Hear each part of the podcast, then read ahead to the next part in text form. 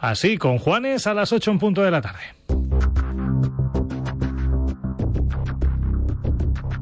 En Radio Castilla-La Mancha, Castilla-La Mancha al día.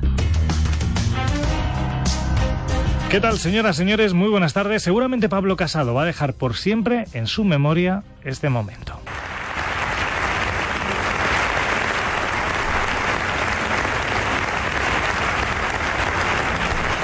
Un minuto y medio de aplausos, un minuto y medio para su adiós como presidente del Partido Popular. Aplausos no solo de los suyos, de los que estuvieron con él en todo momento, sino de buena parte de los que decidieron dejarle caer como líder del partido.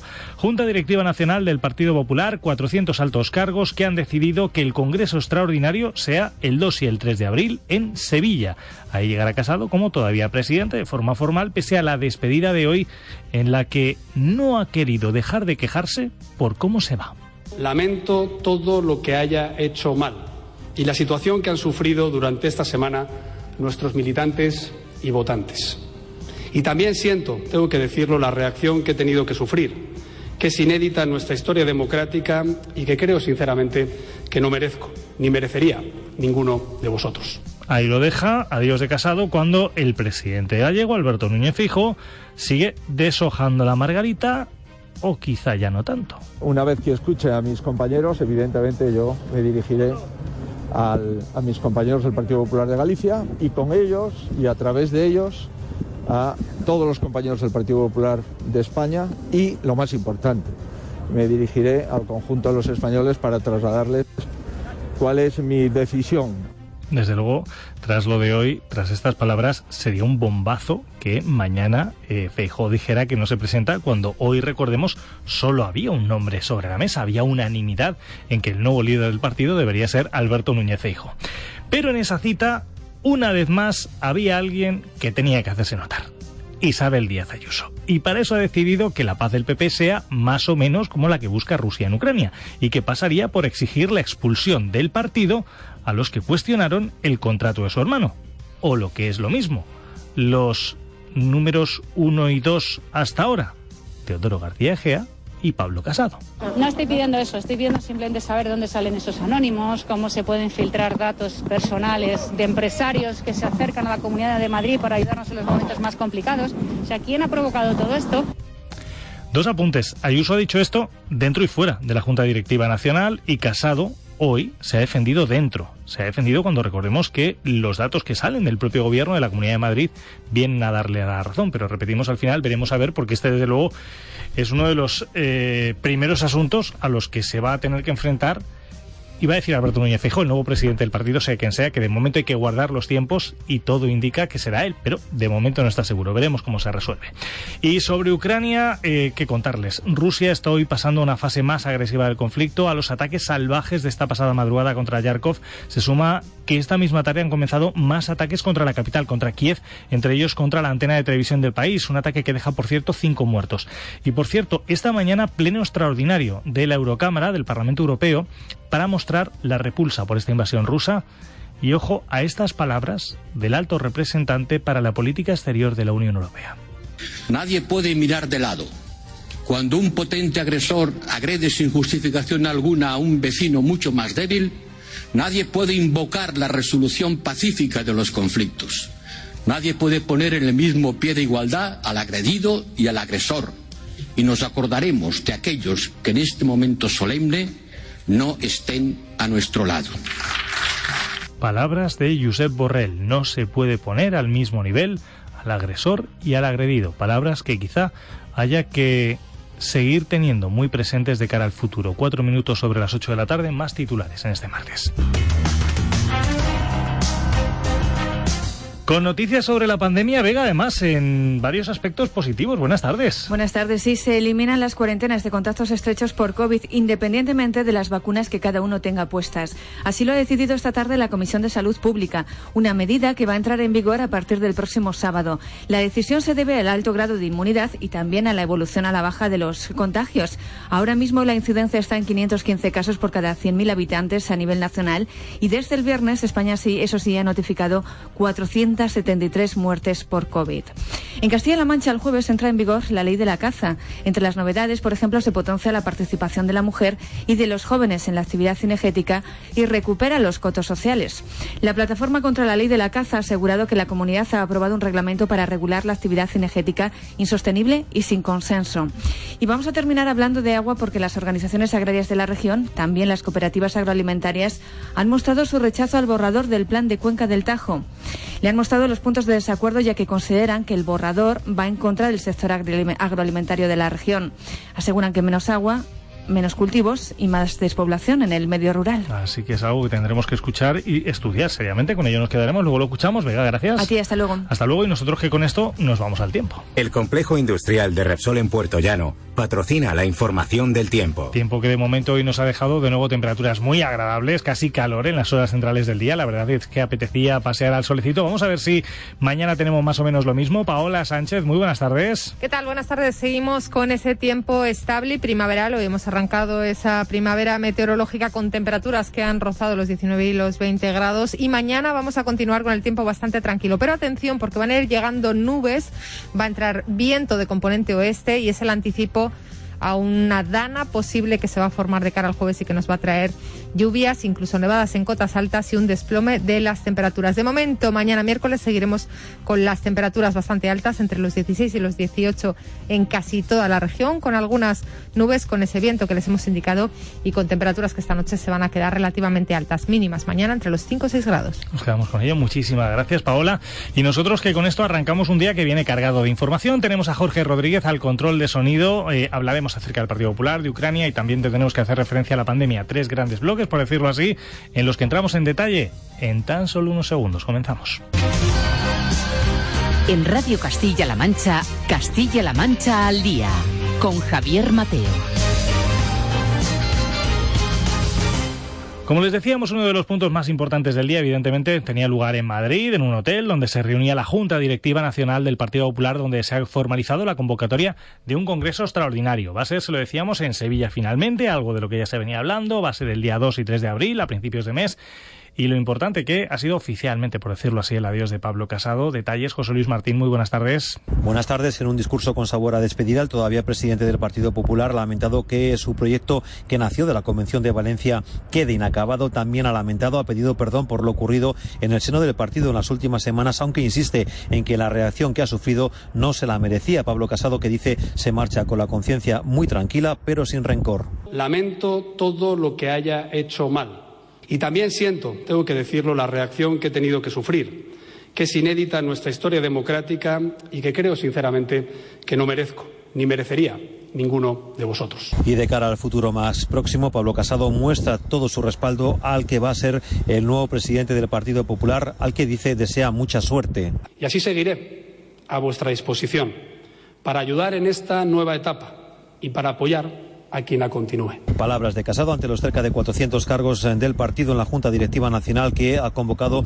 oficialmente el Congreso Extraordinario que se va a celebrar los próximos días 2 y 3 de abril en Sevilla. Y tras la Junta Directiva Nacional, Alberto Núñez Feijóo anunciaba que será mañana miércoles cuando haga pública su decisión de ser o no candidato y que lo hará ante la Junta Directiva del PP gallego. Los dirigentes hemos de escuchar y hemos de reflexionar. Y yo animo a cualquier persona que crea que puede presidir el Partido Popular, que dé un paso al lado, al lado para coger impulso y presentarse. Por cierto que en esa cita, en esa Junta Directiva Nacional, se ha hecho ya oficial el nombramiento de Cuca Gamarra como coordinadora general del partido durante el periodo de transición. Gamarra, esta tarde, que ha dado una rueda de prensa junto al que será el organizador de ese congreso, Esteban González Pons, ha insistido en que durante este mes el PP va a funcionar perfectamente y que será un partido, decía, útil en estos tiempos convulsos. España vive un momento complicado, el mundo está en un momento convulso y, sin duda alguna, vamos a garantizar durante todo este mes, contando con todo el mundo y buscando la estabilidad y la tranquilidad interna, que el partido sepa dar respuestas que los españoles necesitan durante este mes y lo haremos, como decía, manteniendo la plena actividad desde el punto de vista orgánico y resolviendo todas las cuestiones que se puedan ir planteando pues ya lo han escuchado, hemos escuchado a Pablo Casado, hemos escuchado a Alberto Núñez Feijó, hemos escuchado a Guga Gamarra. Quien tenía que, evidentemente, hacerse escuchar hoy también era Isabel Díaz Ayuso, Mayra Herrero, muy buenas tardes. Hola, buenas tardes, Javi. Ella un día más ha querido convertirse en protagonista, tanto dentro como fuera de la cita, ha exigido que se expulse del partido a los que cuestionaron el contrato de su hermano.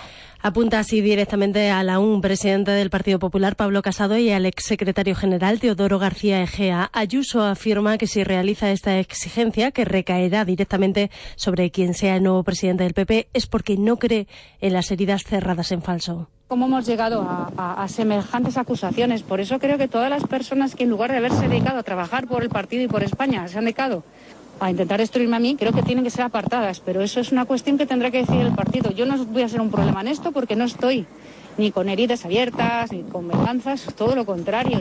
Preguntada directamente por los medios sobre si había pedido la cabeza de Casado y García Egea, respondía con un escueto no estoy pidiendo eso.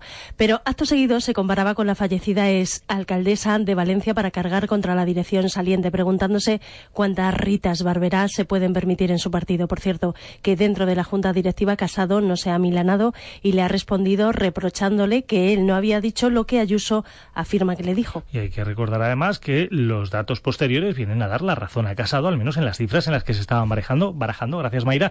Por cierto que mm, también había interés en escuchar qué posición va a adoptar de cara a ese Congreso el PP de Castilla-La Mancha.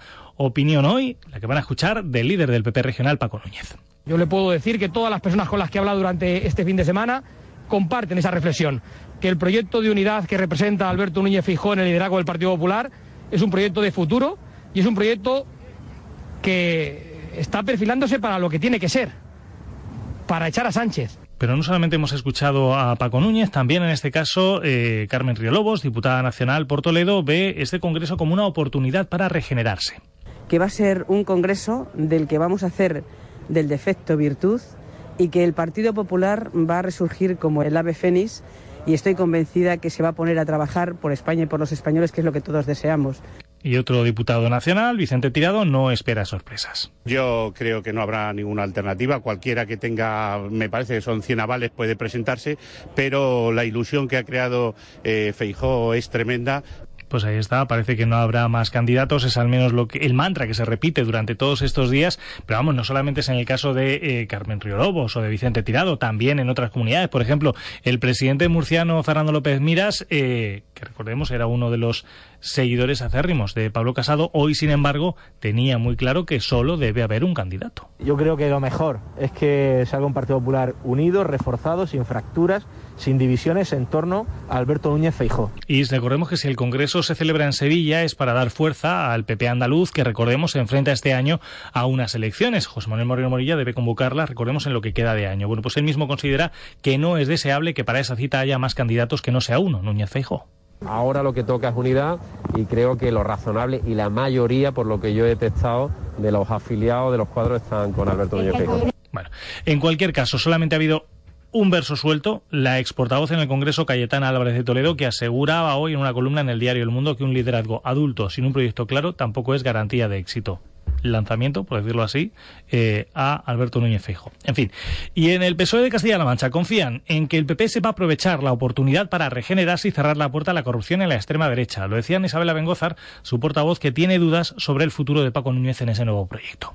Yo creo que el presidente del Partido Popular de Castilla-La Mancha, el señor Paco Núñez, no tiene cabida en ese nuevo Partido Popular de que tiene que ser, como digo, un referente y que quiera atajar de verdad eh, las necesidades de los españoles. En Radio Castilla-La Mancha, Castilla-La Mancha al día. Segundo gran asunto de la jornada, evidentemente todo lo que pasa en Ucrania, 8 y 14 minutos de la tarde. Eh, volvemos contigo, Mayra, porque tenemos que hablar acerca de lo que está ocurriendo a esta hora, precisamente en todo el conflicto. Estamos viendo cómo Rusia está intensificando sus bombardeos a las principales ciudades ucranianas. Ha sido una jornada especialmente intensa en Kiev y en Yarkov, donde los ataques a varios edificios civiles nos dejan al menos una veintena de muertos ya. Sí, así es. Para Putin, para la guerra son los gritos de manifestantes en varios puntos del mundo en apoyo y solidaridad con Ucrania, pero Putin Putin hace oídos sordos y la agresión militar rusa se intensifica con ataques con misiles sobre Kiev. Cinco civiles muertos en los bombardeos de la torre de televisión. Es el comienzo de la ofensiva a la capital. Un convoy militar con una longitud de 56 kilómetros se prepara para el segundo asalto. Otros 10 muertos y 35 heridos en un bombardeo en la Plaza de la Libertad, que ya nunca podrá llamarse así, decía a la Eurocámara el presidente ucraniano Zelensky, que horas más tarde, en una entrevista concedida a Reuters, ha señalado que las sanciones a Rusia deberían haber entrado antes y ha explicado el motivo. Que te, tengo que decir que tenéis que entender si caiga Ucrania, todo ese ejército ruso estará en las fronteras, en las fronteras de Unión Europea. Y allí también vais a tener provocaciones en Kharkov, los rusos han bombardeado la sede del gobierno y avanzan en el sur y este del país y justifican su ofensiva en la existencia de armas nucleares de Estados Unidos en Europa. Es inadmisible, dicen desde Rusia, y han vuelto a exigir garantías de seguridad a la OTAN. Mientras, en Nueva York, Asamblea General Extraordinaria de Naciones Unidas para abordar esta invasión de Ucrania. Allí, el embajador de España en la ONU ha destacado la vía diplomática para conseguir la paz. Agustín Santos Maraver. Hacemos un llamamiento urgente al alto el fuego inmediato y a la retirada de las tropas rusas de Ucrania. Hay que recuperar la vía diplomática, que estaba abierta hasta el Consejo de Seguridad del pasado 23 de febrero. China se niega a reconocer la invasión y en Ginebra, en el Consejo General de Naciones Unidas, cuando ha tomado la palabra el ministro de Exteriores ruso, muchas delegaciones diplomáticas han abandonado la sala como gesto de repulsa a esta invasión rusa sobre Ucrania. Al margen de esto, eh, todos esos ataques que estamos viendo sobre los edificios civiles de Alcoba han estado muy presentes hoy eh, en una cita importante, el pleno extraordinario que celebraba el Parlamento Europeo y en el que además intervenía Mayra el, presidente, el presidente Zelensky para lo mismo que decíamos ayer, pedir el ingreso urgente en la Unión Europea. Sí, un pleno extraordinario en la Eurocámara para mostrar la repulsa de la institución hacia la invasión rusa. Palabras duras para la actitud de Vladimir Putin y mensaje de unidad de los 27 en un momento trascendental para el continente. Josep Borrell, alto representante para la política exterior de la Unión Europea. Cuando un potente agresor agrede sin justificación alguna a un vecino mucho más débil, nadie puede invocar la resolución pacífica de los conflictos. Nadie puede poner en el mismo pie de igualdad al agredido y al agresor. Borrell, que ha asegurado que Europa no va a cambiar derechos humanos por gas. Por videoconferencia ha intervenido el presidente ucraniano que ha solicitado la adhesión de Ucrania en la Unión y que no se olviden de su país. Escuchamos a Zelensky. En estas circunstancias y que en el peor de los momentos somos como ustedes, por favor, demuestren, demuestren que la Unión Europea está con nosotros y que no nos dejarán de lado. De que son europeos y, y así la vida vencerá a la muerte. La Unión Europea financiará con 500 millones de euros el envío de armas a Ucrania, otros 500 millones para ayuda humanitaria y estudia el incremento de sanciones a Rusia. Por cierto, que dentro de, ese, de esa financiación de envío de armas a Ucrania entra, por cierto, España, algo que, por cierto, ha defendido hoy el propio Ejecutivo tras el Consejo de Ministros. Pero si hay sonidos que han impresionado hoy... Mmm, se nota que los periodistas están viviendo en primera persona lo que está pasando, sobre todo los compañeros ucranianos. ucranianos. Eh, hoy había una rueda de prensa del presidente, del primer ministro británico, de Boris Johnson, eh, que ha acudido a Hungría precisamente para intentar ver la situación allí. Bueno, pues allí se ha encontrado con una periodista que le ha hecho una pregunta en la que le preguntaba por qué tenía miedo de ir a Ucrania. ¿Por qué tiene miedo? Porque la OTAN no está dispuesta a defenderse, porque la OTAN tiene miedo de una tercera guerra mundial, pero ya ha empezado y son los niños ucranianos los que están recibiendo el golpe. Está hablando de más sanciones, pero Roman Abramovich no está sancionado, está en Londres, sus hijos no están en el bombardeo, están en Londres, los hijos de Putin están en Holanda, en Alemania, en mansiones. ¿Dónde están esas mansiones incautadas?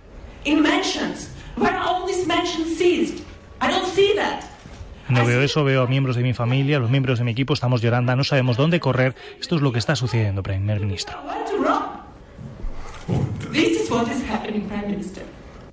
Ahí estaba. Impresiona precisamente, como les decíamos, ese testimonio. Y más cerca de nosotros, aquí en nuestro Castilla-La Mancha hoy hemos conocido dos. El de Beni, asturiano, que vive en Vinicia, una ciudad fronteriza con Moldavia y prorrusa. También a Javier Fernández, un madrileño que se dedica a trasladar a gente a fronteras cercanas a Praga, eh, que es precisamente donde él vive. ¿Qué te han contado, Ana Molina? Detrás de un conflicto siempre hay personas, hay voces como la de Beni Asturiano. Vive en Vinicia, ciudad prorrusa. Nunca piensas que puede suceder eso hasta que te levantas por la mañana y ya, ya escuchas los bombazos de lejos. Allí está con su mujer y su pequeña de cuatro años. Para ella no, no, no saben ni lo que es la palabra guerra. Ella hay un virus, pero esta vez es una variante rusa y no se puede salir a la calle. También su suegro, con 60 años, ha sido llamado a filas y aunque le dieron la posibilidad, él decidió defender a su país, a Ucrania. El hombre tiene 60 años y le dieron una ametralladora, de las grandes, de las de trípode. Así que muy tranquilo tampoco estamos, la verdad. Cruzar la frontera o no, esta pregunta resuena en su cabeza cada día, aunque lo tiene claro, o todos o ninguno. ¿Cómo voy a dejar aquí a mi mujer? ¿Sabes? Porque ella dice que no, que absolutamente que no, que vamos, que le tiene que, caer un pepinazo aquí al lado de casa para moverse de aquí, sino que no se va sin su padre. Si pensásemos una palabra que defina a Javier Fernández, encontraríamos la de solidaridad. Vive en Praga. Su trabajo consiste en trasladar a la gente a las fronteras de Polonia, Eslovaquia e Hungría. Dentro de unas 24 48 horas a la frontera con Ucrania, pero yo sé que voy a tener que estar a unos 80 100 kilómetros. Me pararán en un parking, yo daré todos los datos de las personas que quiero recoger y me los traerán en un autobús. O sea, es un proceso muy largo. Con algunos consejos antes de cruzar la línea. Pues que lleven agua, que lleven ropa cómoda, que lleven mucha ropa de abrigo. Estamos en temperaturas entre los menos 10 y menos 15 grados y van a tener que esperar una media entre 20 y 30 horas en la, en la frontera porque es un periodo muy largo. Diferente bandera y un mismo sentimiento, el de unión. Así es como nuestros corazones miran hoy a Ucrania. Y es que son muchos los que están intentando salir del país. De hecho, son más de 670.000 ucranianos que están atravesando las fronteras para salir de su país, huyendo de la guerra y buscando protección en países vecinos. Andrea Caldare, buenas tardes. Buenas tardes, Javi. A pie, en tren, en autobús o en vehículos particulares, miles de personas han atravesado en las últimas horas las fronteras de Ucrania. Es una escena de miedo, tristeza y pérdida. Desde aldeas infantiles ponen a disposición de las familias que llegan a la frontera con Polonia todos los recursos de los, de los que disponen. Mónica Revilla es la portavoz. Una vez que ya se pasa la frontera, como digo, pues desde aldeas infantiles hemos puesto a disposición de todas estas familias nuestras instalaciones. Evidentemente las necesidades son muchas y se prevé que, el número de personas que vayan pasando a países vecinos va a ir, va a ir aumentando paulatinamente. Los menores son los más frágiles y vulnerables en una situación como la de Ucrania. Desde aldeas infantiles han puesto el foco en ellos. Un objetivo clave de aldeas infantiles también es identificar a aquellos niños y niñas que viajan sin compañía de ningún adulto, es decir, que viajan solos o incluso que viajan acompañados de adultos, pero que no son familiares biológicos, familiares directos. Entonces lo que hacemos es que, bueno, les identificamos y les ofrecemos un entorno seguro en el que ya pasan a estar bajo nuestra protección hasta que nosotros conseguimos una reunificación familiar.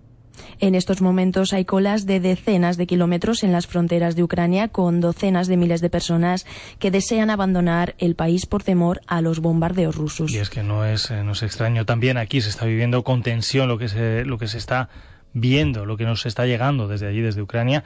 En concreto, eh, esta misma tarde algunos vecinos de Toledo se han concentrado ante un bar que regenta precisamente Silvia Almenada, una ciudadana ucraniana, en el barrio de Santa Bárbara. Sí, es un pequeño gesto de los muchos que se están sucediendo por toda la región. Vecinos y amigos han querido mostrar su apoyo a Tamara Rudakova delante del bar que regenta. Ella es vecina de Toledo desde hace ya 20 años, pero toda su familia se encuentra en Ucrania. Desde allí le informan sobre lo que pasa porque dice aquí en España no llegan las noticias. Espero llamada cada día, cada hora que va a decir. Hoy por la noche va a decir qué pasa y esperamos todos ucranianos y luchamos, ayudamos y muchos mucho salido ucranianos de Europa salido para luchar.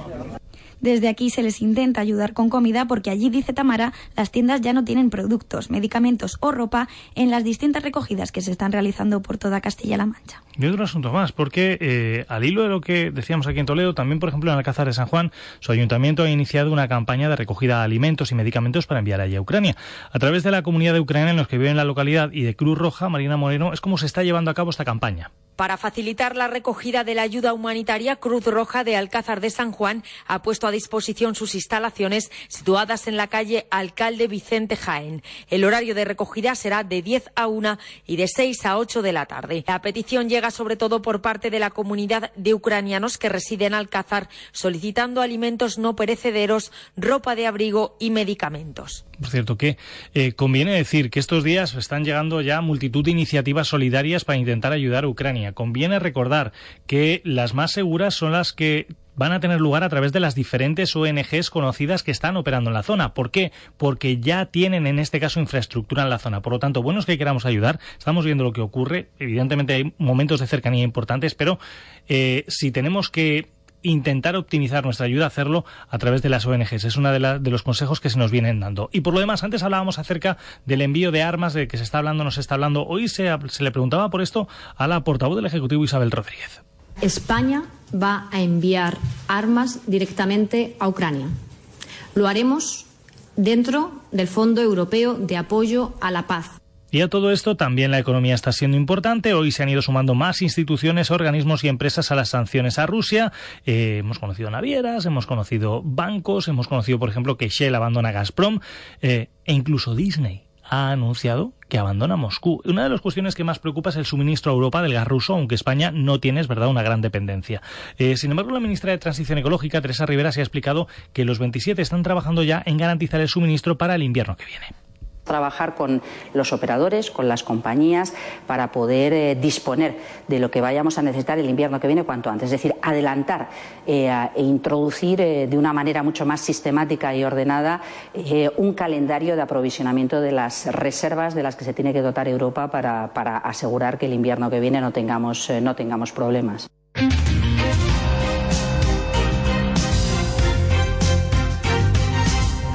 26 sobre las 8, momento de hablar de la pandemia porque además tenemos datos importantes. Eh, España ha notificado este martes 58.561 nuevos contagios y 473 muertes, pero con datos desde el pasado viernes, porque ayer no se hicieron oficiales. Eh, conviene recordarlo, ayer no les contábamos los datos eh, de toda España. Aquí en Castilla-La Mancha, en las últimas 24 horas se han registrado menos de 300 casos y ha habido menos de 200 personas hospitalizadas por COVID. Andrea. Con estos nuevos datos, a nivel nacional, la cifra de contagios durante la pandemia supera las 11 millones de personas. La incidencia baja 98 puntos y se sitúa en 515 casos por 100.000 habitantes desde el pasado viernes, como decías. En Castilla-La Mancha siguen disminuyendo los casos, así como la presión hospitalaria. En las últimas 24 horas se han registrado un total de 281 nuevos contagios y 5 personas fallecidas. Salud Pública ha notificado también 167 ingresos en cama convencional y 30 en UCI. Son los datos, repetimos, importantes. Recordar que al situarnos con la incidencia en 515 casos por 100.000 habitantes, después de una bajada importantísima de casi 100 puntos hoy, España se sitúa a punto de salir del riesgo extremo por COVID. Y esto es importante porque al final supondría que vemos ya así el final de la famosa sexta ola. Y con esto, esta tarde hemos conocido que el Ministerio de Sanidad, que la Comisión de Salud Pública han decidido eliminar las cuarentenas de contactos estrechos independientemente, Andrea, de las vacunas que cada uno tengamos puestas. Sí, una medida que entrará en vigor a partir del próximo sábado 5 de marzo y afectará a los contactos estrechos no vacunados y a los escolares. Todavía hay más de 3 millones de personas que no se han querido inmunizar y solo el 18% de los menores cuentan con la pauta completa. La decisión de suprimir definitivamente las cuarentenas se debe a los altos niveles de inmunidad alcanzados en la población española y a la necesidad de volver a la normalidad. Inmaculada Salcedo es la jefa de Servicio de Medicina Preventiva y Salud Pública del Hospital Universitario Reina Sofía. Yo estoy de acuerdo que vayamos adaptándonos a la normalidad porque las personas tienen que vivir, tienen que relanzar la economía, tienen que tener sus familias que lleguen a final de mes y yo creo que, todo debe de ir de la mano. La Comisión de Salud Pública ha recomendado, sobre todo, que durante los diez días posteriores a la última exposición, los contactos estrechos extremen las precauciones y reduzcan todo lo posible las interacciones sociales, especialmente con las personas vulnerables. Recordemos eh, la noticia de esta tarde y es que se eliminan las cuarentenas de contactos estrechos. Esto es importante. De hecho, era algo de lo que se venía hablando desde hace un tiempo. Bueno, pues finalmente repetimos, estas se eliminan. Y esto cuando hoy han comenzado aquí en Castilla-La Mancha, gracias Andrea, a las consultas especializadas para pacientes por COVID persistente. Una por cada hospital de la región y el objetivo, Manolio Ragán, lo decíamos ayer, es proporcionar una atención multidisciplinar, por decirlo así, a estos pacientes. Pacientes que en su mayoría presentan una variedad de síntomas que afectan a diferentes órganos y que hasta ahora tenían que acudir a distintos especialistas. Con estas consultas COVID que han comenzado a funcionar en todos los hospitales de Castilla-La Mancha, se unifica la atención. Ana Yuste, subdirectora del Hospital Universitario de Ciudad Real. Unificar esta demanda de los pacientes que ya tenemos y que están viniendo al hospital a las consultas generales, pues unificarles con el propósito de darles una mejor atención. Un 10% de los pacientes que han pasado la enfermedad presentan lo que se denomina COVID persistente. Tres meses después de haberse contagiado siguen teniendo síntomas. María José Redondo, médico internista. Suele afectar al promedio de, de edad mediana y más a mujeres. Además, cursa como en brotes. A veces el paciente nos cuenta que hay unos meses que tienen más síntomas, otros meses que menos. Los pacientes serán derivados a esta consulta desde su centro de salud. Los médicos de atención primaria han recibido una guía para saber cuándo deben enviar un enfermo a la consulta COVID. Y por cierto, un asunto más. Hoy, desde el sindicato UGT han advertido de la fuga de profesionales sanitarios a Madrid si el SESCAM no agiliza los procesos selectivos. Aseguran que la situación de las tres gerencias de Toledo es insostenible, con falta de personal, sobrecarga emocional y las secuelas que los profesionales sufren por la pandemia. Fernando Peiro es el responsable regional de sanidad de UGT ha llegado el momento de estabilizar profesionales. ¿Cómo se hará esto? Proponemos que se incremente el número de plazas estructurales. Plazas que una vez eh, ocupen los profesionales, bien de forma eventual por la bolsa de trabajo o bien de forma fija, sacando estas plazas a futuras oposiciones, eh, nos haga contar con profesionales de forma estable.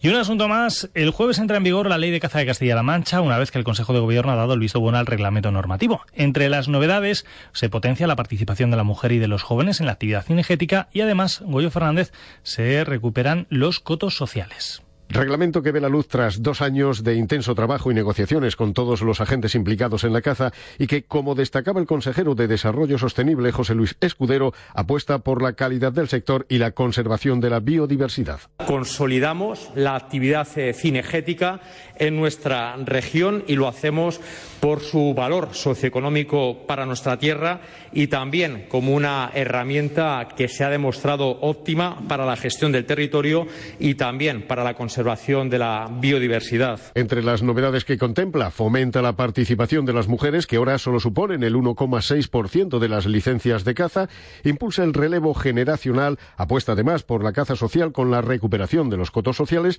De momento hay tres aprobados y se espera que durante esta legislatura se incorporen otros seis más y será obligatoria en ellos la figura del vigilante de caza que actuará junto con los guardias rurales. Por cierto, escuchábamos a José Luis Escudero. Eh, también ha comentado hoy que las dos plantas fotovoltaicas que están previstas instalar en Toledo, una de ellas cerca del parque temático Pudifú, puede que no terminen de prosperar y explicaba el porqué. Hemos eh, identificado, eh, por ejemplo, algún nido de águila imperial. Yo creo que va a ser difícil ¿no? que prospere, pero insisto en que eh, hay que ser rigurosos y sometemos al estudio de las eh, plantas eh, al mismo criterio que lo hacemos al resto de los proyectos. Llegamos así a las 8 y 32 minutos de la tarde. Es el momento del investigar, que no es poco.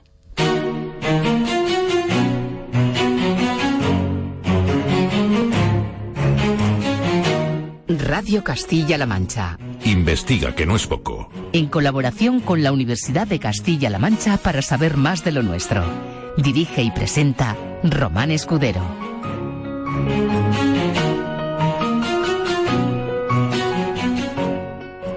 Hola, bienvenidos y bienvenidas a Investiga, que no es poco.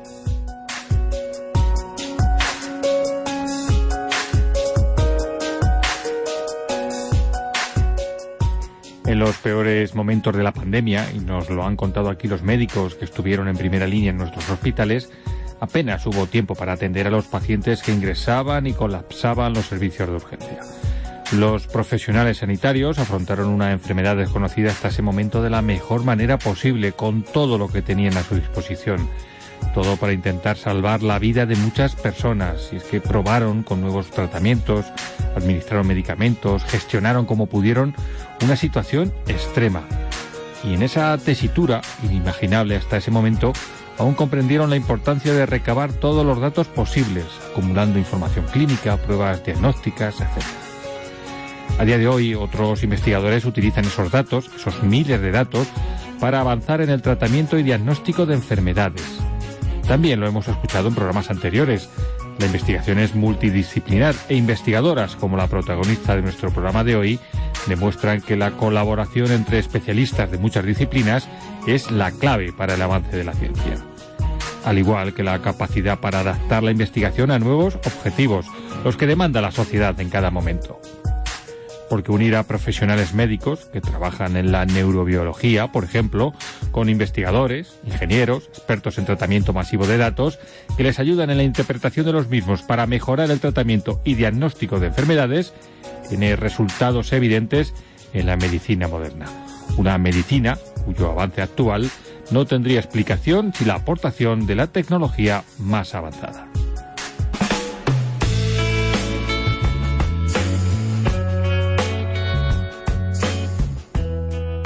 Hoy charlamos con Ana María Torres Aranda, ingeniera en telecomunicaciones, profesora e investigadora en la Escuela Politécnica de Cuenca y doctora en la Universidad de Castilla-La Mancha.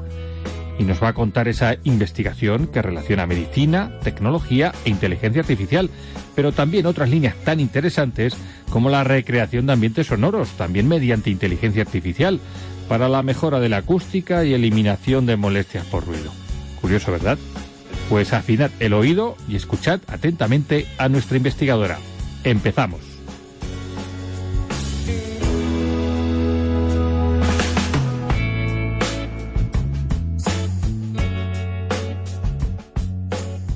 Ana María Torres, que es profesora e investigadora en la Escuela Politécnica de Cuenca, aquí en el campus conquense. Bienvenida a Investiga que no es poco. Muchas gracias, Román. Gracias a ti por invitarme. Bueno, tenemos aquí una ingeniera de telecomunicaciones, campus de Cuenca, da sus clases y que investiga y que además lo hace en unas líneas de investigación que aparentemente tienen muy poco que ver entre sí, pero que nos vas a contar que son muy aplicables con tus estudios y sobre todo con la aplicabilidad que luego tienen. Pues sí, a ver, eh, además de dar clase aquí en la Escuela Politécnica, tanto en el grado de Ingeniería de Tecnologías de Telecomunicación como en el Máster Universitario de, de, Telecomunicaciones, pues investigó en, como en dos áreas, ¿no? Una de ellas es en el procesado de señal en acústica y el otro es en el procesado de señal en ingeniería biomédica. Parece como que son mm, cosas totalmente, totalmente diferentes, pero bueno, tienen una rama común y es que utilizó técnicas eh, en ambas líneas de Machine Learning y de inteligencia artificial. Está dentro de lo que cabe, está unido o relacionado con la ingeniería de telecomunicaciones, sí. Fíjate que esos dos conceptos que has nombrado en los que tú trabajas, Machine Learning e inteligencia artificial, están siendo o están empezando a ser tan comunes entre nosotros, pero que sin embargo esconden eh, puro sentido común y es el de utilizar todo el conocimiento adquirido para que sean las máquinas las que nos hagan la vida más fácil. ¿Qué es eso del Machine Learning y la inteligencia artificial? Pues eh, sí, básicamente es intentar hacer inteligentes a las máquinas, ¿no?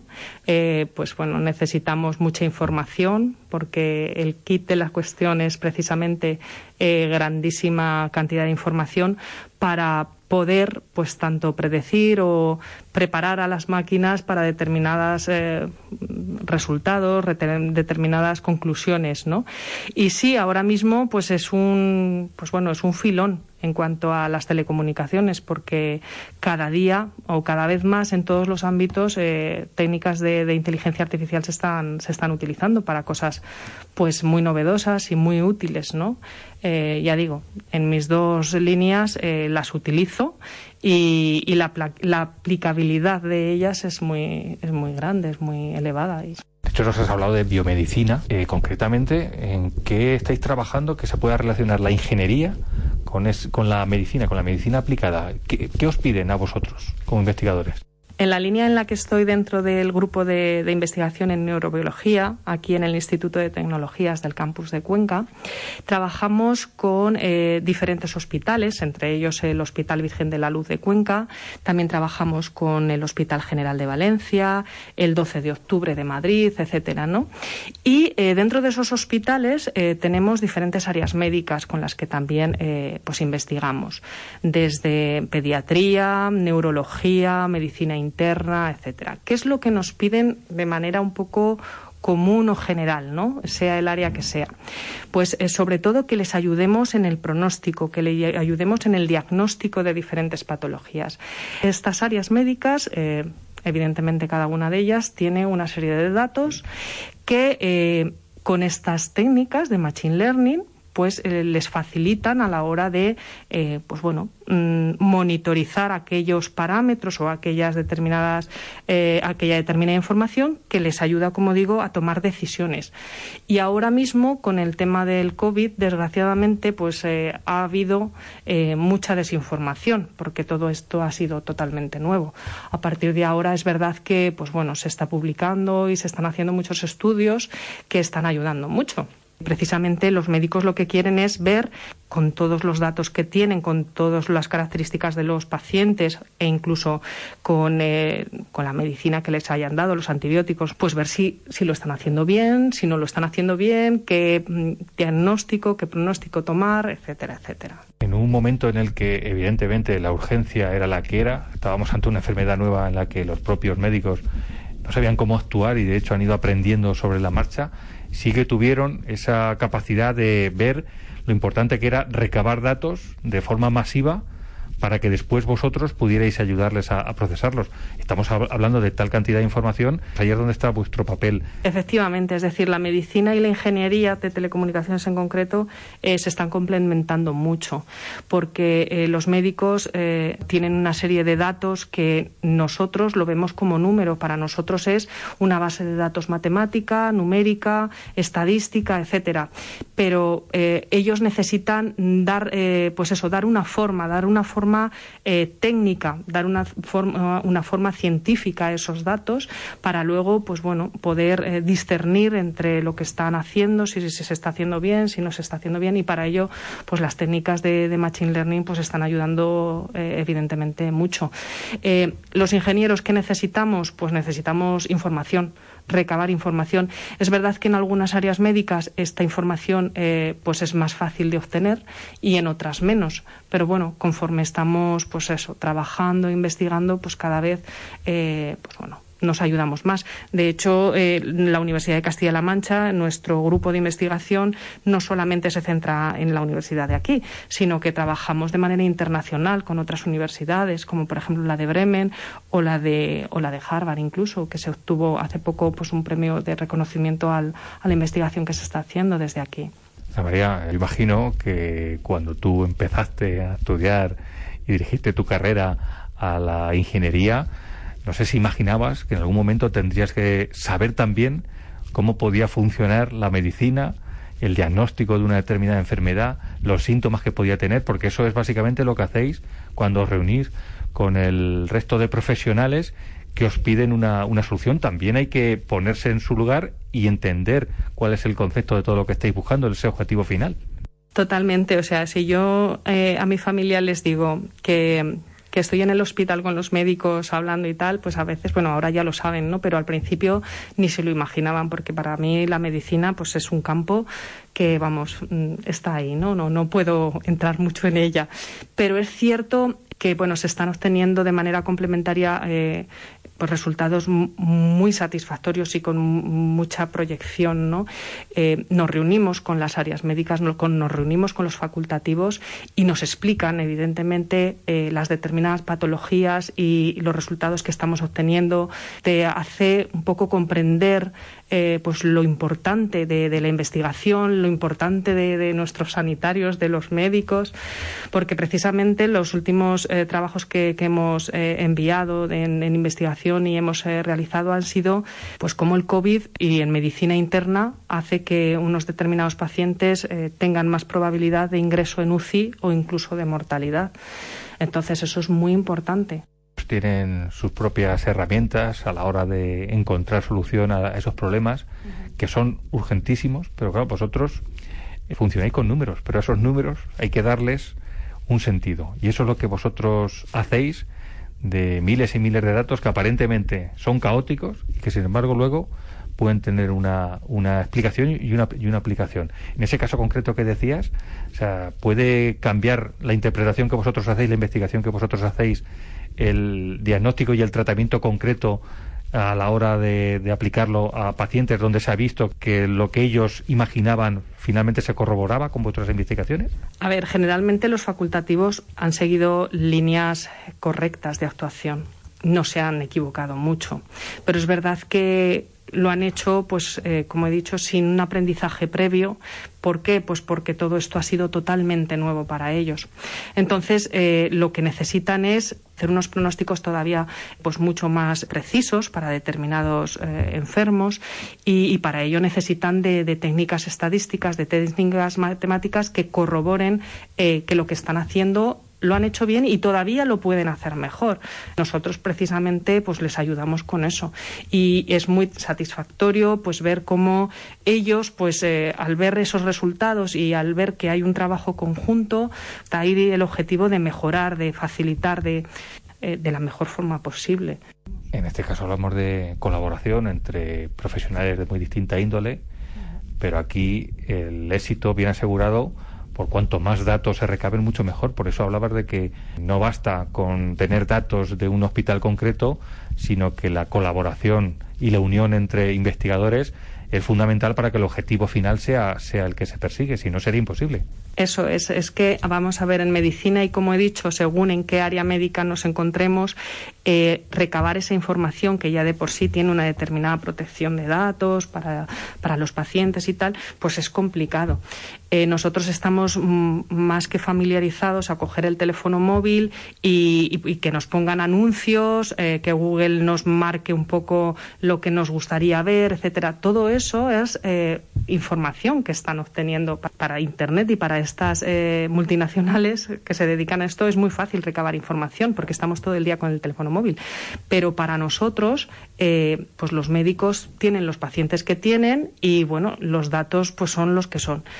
Y sí, eh, hay hospitales pues que, tienen mayor número de pacientes y claro, pues nosotros con las limitaciones que tenemos aquí, pues es fundamental podernos unir a, a, ellos. Y hay grupos de investigación afines en estos hospitales que bueno pues eh, tenemos relación con ellos muy buena relación e investigamos de forma conjunta y claro los resultados son pues mucho más robustos y mucho más precisos que es lo que al fin y al cabo es lo que queremos obtener la investigación se ha volcado lógicamente estos últimos años en una pandemia como el covid pero las expectativas que hay a la hora de aplicar estas técnicas a la medicina son innumerables o deben, deben serlo. Estamos hablando de, de diagnóstico, de tratamiento, de cualquier tipo de, de, Totalmente, sí. Si pudiéramos, a ver, si esto se optimiza de manera correcta y, y eso, pues se pueden tener eh, aplicaciones en las que con únicamente introducir una serie de datos de, de, una patología con un paciente, unas determinadas características,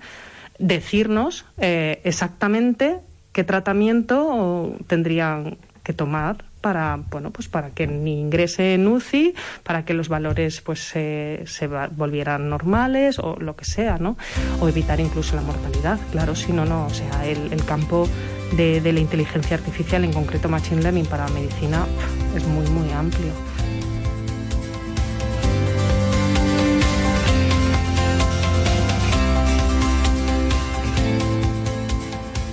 tienes una línea de investigación en la que trabajar, pero tienes otra línea que me has comentado, que era muy distinta y que, sin embargo, puede resultar más, más desconocida. Venga, cuéntanos, porque nosotros, que somos un programa de radio y nos interesa especialmente el sonido, el buen sonido, sí. ¿tanta investigación hay detrás de todo eso?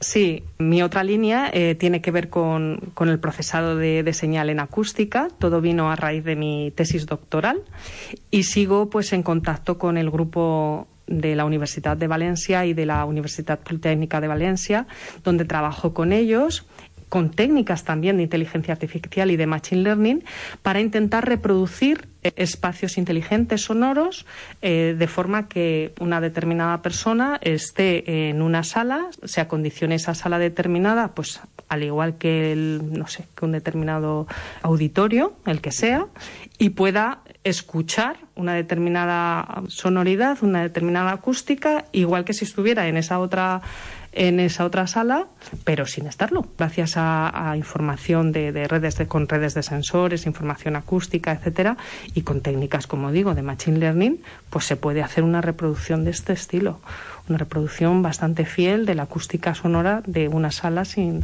estar en ella. ¿Que ¿Seríais capaces de reproducir cómo sonaría un concierto de heavy metal en un determinado espacio para que la acústica fuera perfecta para todo el auditorio, dependiendo de su aforo, de dónde estuviera ubicado? ¿Eso es factible hacerlo a priori para incluso el diseño inicial? A ver, no es fácil. no lo es. Eh, primero tendríamos que monitorizar una serie de información teniendo el concierto de manera real, ¿vale? Con ese grupo determinado y en ese, y en ese sitio. Eh, pero una vez que monitorizamos como digo, a partir de una serie de redes de sensores y mucha información, porque esto, al fin y al cabo, estamos hablando de técnicas de inteligencia artificial y de machine learning. Al final, lo que alimenta estas técnicas es la información, los datos. Entonces, si nosotros somos capaces de encontrar eh, esos datos, eh, pues sí, mejora y, y facilita la tarea para que en otro sitio acondicionemos de manera correcta la sala y se ubiquen pues eh, los espectadores en determinados sitios la sonoridad nos llegará pues exactamente igual que si estuviéramos escuchándolo en vivo y en directo. Pero para ello lo difícil evidentemente es el recabar la información eh, inicial no a partir de ahí ya sin ningún problema. Podemos simular un atasco en una carretera para el ruido que tendrían los vecinos de una determinada urbanización que se construyera al lado de una, de una vía? Sí, sí, de hecho, eh, cuando